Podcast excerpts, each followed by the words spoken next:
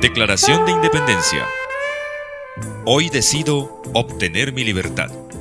Seré libre del odio que me domina, que esclavizando mi espíritu me aleja de Dios por tanto tiempo. Perdonaré las ofensas de mis enemigos, pues ellos aún no saben lo hermoso que es ser libre, vivir en paz.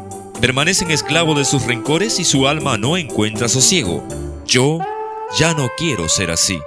Te pido, mi Dios, dame paz y borra de mi corazón el recuerdo de toda ofensa para perdonar y olvidar.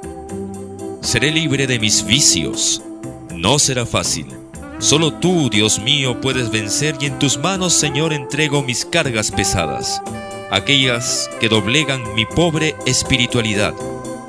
Te entrego mis costumbres, mis vicios, los defectos que me causan lejanía de tu divinidad.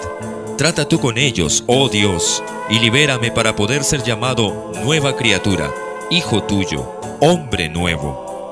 Hoy decido obtener mi libertad. Ya no seré esclavo de las apariencias. Hoy decido vivir en la forma que Dios manda, pues bajo su ley está la verdadera libertad, pues el temor a Dios, dice la Biblia, es el principio de la sabiduría y además es el principio de la libertad.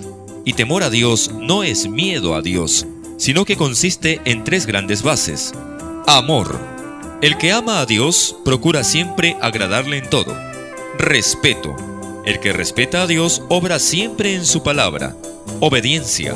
El que obedece a Dios jamás será infeliz, pues todo mandato de Dios lleva a la felicidad aquí y después de la muerte. Bajo este sólido modo de obrar se encuentra la verdadera libertad. Ya no odio, ya no soy como antes, soy temeroso de Dios, hoy soy libre. En la medida en que usted crea fervientemente en esta declaración de independencia, la misma se hará real en su vida. Si no, pregunte usted a cualquier persona que ha vivido esta experiencia. Tal vez esté más cerca de lo que usted cree. ¿Por qué no busca?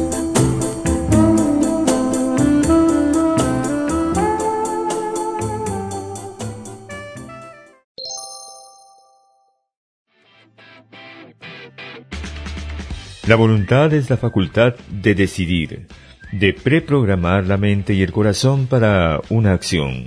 Esta es una facultad dada por Dios a todos los hombres. En otras palabras, si usted no toma una decisión, entonces no ejecutará una acción. Dios nos creó con voluntad porque Él mismo tiene voluntad, y así como el poder de Dios radica en su voluntad, también el poder del hombre radica en su voluntad. El poder de escoger, de decidir, de poner en marcha la voluntad es algo con lo que todo ser humano debe aprender a vivir, pues la voluntad nos puede llevar por el buen o el mal camino.